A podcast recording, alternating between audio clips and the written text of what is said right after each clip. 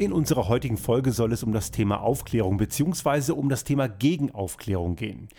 Ich glaube nämlich, dass wir heute in einer Zeit leben, die sehr stark von einer Gegenaufklärung dominiert ist. Während die letzten Jahrhunderte eher von einem aufklärerischen Ansatz geprägt waren, natürlich nicht immer, es gab auch da immer ein Auf und Ab, so glaube ich, dass wir hier aufgrund gewisser Entwicklungen, die auch technologisch begründet sind, in eine Gegenaufklärungsphase laufen. Und wenn wir nicht massiv aufpassen, dann könnte es irgendwann zu noch mehr Problemen führen. Aber ganz der Reihe nach. Was heißt eigentlich Aufklärung? Das ist ein Ansatz, der im späten 17. Jahrhundert begründet wurde, im Bereich der Naturwissenschaften, Geisteswissenschaften, Kunstschaffenden, auch der Literatur. Und der Ansatz war dort, dass man anstatt auf reinen Dogmen und dogmatischen Lehren und auch reinen Emotionen basierend zu diskutieren, mehr auf eine gewisse Faktenlage runterkommt. Das Ganze ist ja ein bisschen ambivalent, denn Menschen sind ja einerseits emotionale Wesen und das soll auch gar nicht in Abrede gestellt werden. Gleichzeitig können allerdings auch sachliche, auf Logik basierende Elemente dieses entsprechend unterfüttern, was dazu führt, dass man eben auf einer gewissen Augenhöhe, auch mit kontroversen Sichtweisen, konstruktiv weiterkommt, um sich gemeinschaftlich in einer Gesellschaft weiterzuentwickeln. Tut man das Ganze nicht, dann gewinnt eben der, der am lautesten schreit bzw. am meisten Macht hat. Zum Beispiel im Mittelalter war das primär die Kirche. Und wir wissen ja heute, dass wir in einer Welt leben, in der Staat und Kirche getrennt sind, also säkularisiert.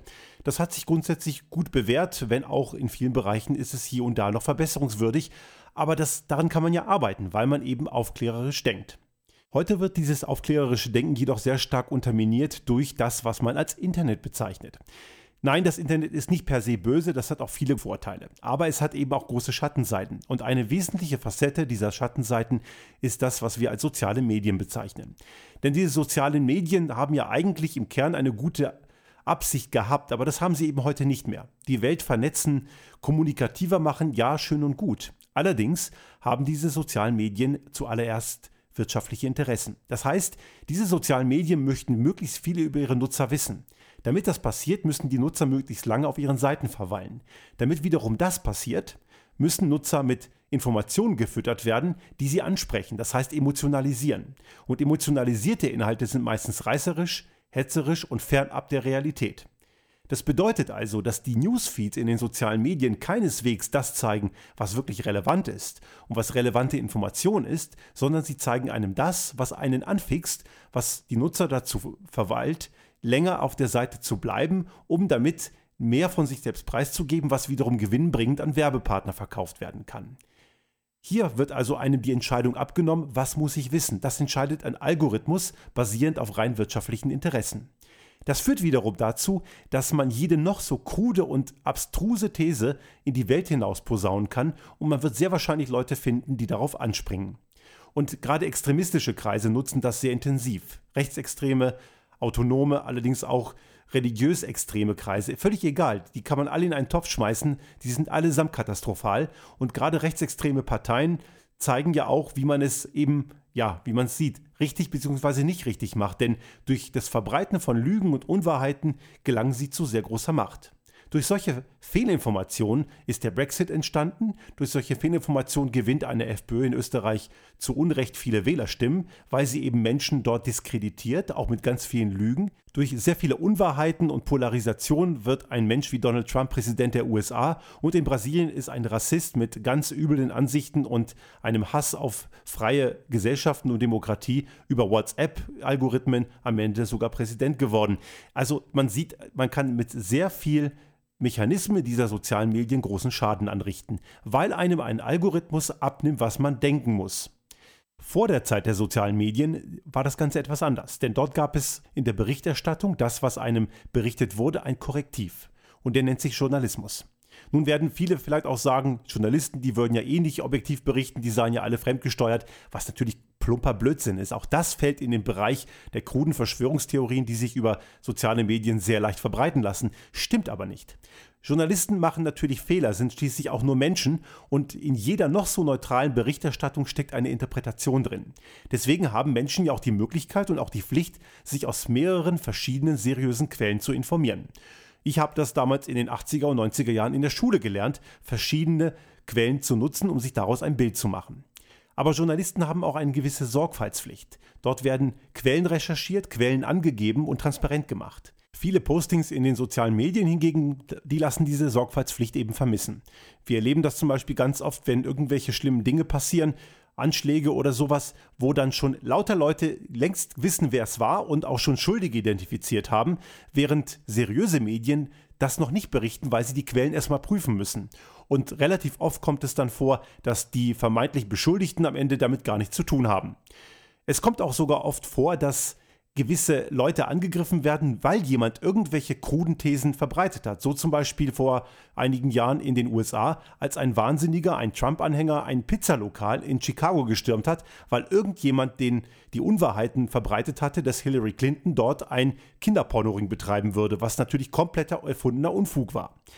Also die sozialen Medien sagen einem, was man denken soll. Sehr angenehm, man muss sich also nicht mehr konstruktiv mit verschiedenen Quellen beschäftigen, denn das ist ja auch anstrengend. Kommen wir allerdings zu anderen Plattformen im Internet, denn es geht ja nicht nur um Informationen, was man denken und glauben soll, es geht ja auch um die Art und Weise, wie man konsumiert. Amazon sagt einem, was man kaufen soll, denn wenn man sich dort etwas anschaut, gibt es dann diese schönen Zahlen darunter, die einem sagen, dass Menschen, die das kaufen, auch was anderes kauften, beziehungsweise dies oder jenes angeschaut haben. Darüber hinaus gibt es noch Bewertungen. Bewertungen, muss man wissen, sind in weiten Teilen überhaupt nicht aussagefähig, denn die negativen Bewertungen sind weit häufiger, die werden leichter geschrieben als positive, denn unzufriedene Menschen äußern sich sehr viel leichtfertiger in Bewertungen und positive Bewertungen sind nicht selten gefälscht. Zwischen 30 und 80 Prozent der Bewertungen, so geht man davon aus, sind falsch. Sie sind einfach nur gekauft. Man kann eine Handvoll Bewertungen für etwa 5 Dollar kaufen und zwar 5-Sterne-Bewertungen. Das schreiben auch reale Menschen. Es ist keineswegs so, dass das unbedingt ein Algorithmus ist. Dazu kommt, dass eine Plattform wie Amazon diese Bewertungen nach einem Algorithmus sortiert. Das bedeutet, der Nutzer kriegt die Bewertungen zu sehen, bei denen der Algorithmus glaubt, dass sie diesen Nutzer ansprechen. Also Amazon hat nicht das, äh, das Erwartungsbild, dass der Nutzer, der dort schaut, das bekommt, was er braucht, sondern Amazon hat die Erwartung, dass man als Nutzer möglichst viel Umsatz auf der Plattform hinterlässt. Und genauso verhält es sich zum Beispiel mit Plattformen wie TripAdvisor, die einem sagen, wo man zum Essen gehen, gehen soll oder welches Hotel man buchen soll. Und bei Booking und anderen Plattformen dieser Art ist es genauso. Dort funktionieren die gleichen oder ähnlichen Algorithmen, die einem entsprechend suggerieren, man muss jetzt unbedingt dieses Angebot annehmen, denn sonst ist es ja weg, weil ja auch gleichzeitig drei andere Leute sich das anschauen. Auch da wieder Bewertungen entsprechend der Interessen des Nutzers gefiltert. Das Ganze ist erstmal vordergründig unheimlich komfortabel. Doch dieses Komfortable hat seinen Preis, denn man gibt letzten Endes die eigene Entscheidungsfähigkeit ab. Das sehr tückische und auch muss man sagen sehr gewiefte dieser Plattformbetreiber ist, dass sie einem suggerieren, man würde selber entscheiden. Letzten Endes tut man das allerdings nicht oder nur mit sehr viel Einschränkungen. Weiterhin kann man diese Anti-Aufklärung auch in der Wirtschaft erleben. Man sagt, etwa 80 Prozent der Beratermandate sind Cover-Your-Ass-Mandate. Also Mandate von Beratungen, die in Firmen kommen, die etwas bestätigen sollen, was eh schon klar ist. Das führt zwar die Beratung komplett ad absurdum, denn eigentlich soll ein seriöser Berater nicht unbedingt das erzählen, was der Kunde hören will, denn dafür braucht er ihn eigentlich nicht. Jedoch braucht er ihn dann, wenn dort keine Führungskräfte sitzen, sondern Manager. Also Führungskräfte, die wirklich eigene Entscheidungen treffen, auch die sind sehr selten geworden. Dazu braucht man dann eben Berater. Und das ist wiederum die unheimlich stark verlockende Form, nicht selber entscheiden zu müssen. Jemand anders nimmt einem die Entscheidung ab. Auch in der Politik ist es ähnlich. Auch unkomfortable Entscheidungen lassen sich durchaus auch über Legislaturperioden hinweg umsetzen, wenn man es auch begründen kann. Nur dazu muss man eine Entscheidung treffen und die auch erklären können. Eine weitere Sache, wo man Anti-Aufklärung sehr gut erkennen kann, ist das Thema Klimakatastrophe. Absolut offensichtlich und eindeutig menschgemacht und trotzdem gibt es Menschen, die das leugnen. Diese Menschen haben Angst. Die haben Angst davor, es könnte Konsequenzen für ihr Verhalten haben. Sie müssten sich sonst hinterfragen. Andere leugnen das zwar nicht, aber sagen sich, ich kann ja eh nichts dagegen machen, andere sind ja viel schlimmer. Auch das ist eine Ausrede, eine Flucht oder eine Flucht vor der eigenen Verantwortung. Denn jeder kann was machen, nur das erfordert eben wieder die persönliche, sich selbst hinterfragende Entscheidung. Und auch genau das wollen viele nicht machen. Das Fazit ist also, diese Anti-Aufklärung ist ein Ergebnis der Flucht vor der eigenen Verantwortung. Menschen müssen endlich noch mehr lernen, sich mit sich selbst zu beschäftigen, und zwar mit sich selbst im Kontext des sich Hinterfragens. Was konsumiere ich? Was sind die Folgen daraus? Welche Informationen erreichen mich? Auf welche Art und Weise? Wie gut und wie seriös sind die Quellen? Wie passt das zusammen? Ist das plausibel? Nur das ist anstrengend. Und wir erleben heute eine zunehmende Flucht in die Bequemlichkeit. Bloß nicht mit sich selbst beschäftigen, bloß nicht die eigene Komfortzone verlassen. Lieber an sich selbst denken. Die Ich-Bezogenheit nimmt immer mehr zu, anstatt die Wir-Bezogenheit aufzubauen. Jetzt im Mai diesen Jahres sind Europawahlen. Dort wird es sehr darauf ankommen, dass genau diejenigen, die diese Ich-Bezogenheit, die Nationalisten, diejenigen, die unser Europa zerstören wollen, dass man die einbremst. All diese nationalistischen Parteien wie eine FPÖ in Österreich oder eine AfD in Deutschland oder in Frankreich die Rassemblée Nationale und wie sie alle heißen, die haben letzten Endes nur eines im Sinn, sich selbst. Und sie opfern dafür eben auch die Freiheit unserer Gesellschaft. Sie fallen zurück in alte Muster, die es schon mal gab und die nicht gut ausgegangen sind. Wir sollten mittlerweile gelernt haben, was Geschichte uns lehren kann. Und viele können das nicht oder wollen das nicht, weil auch das wiederum bedeutet, sich mit der eigenen Verantwortung zu beschäftigen.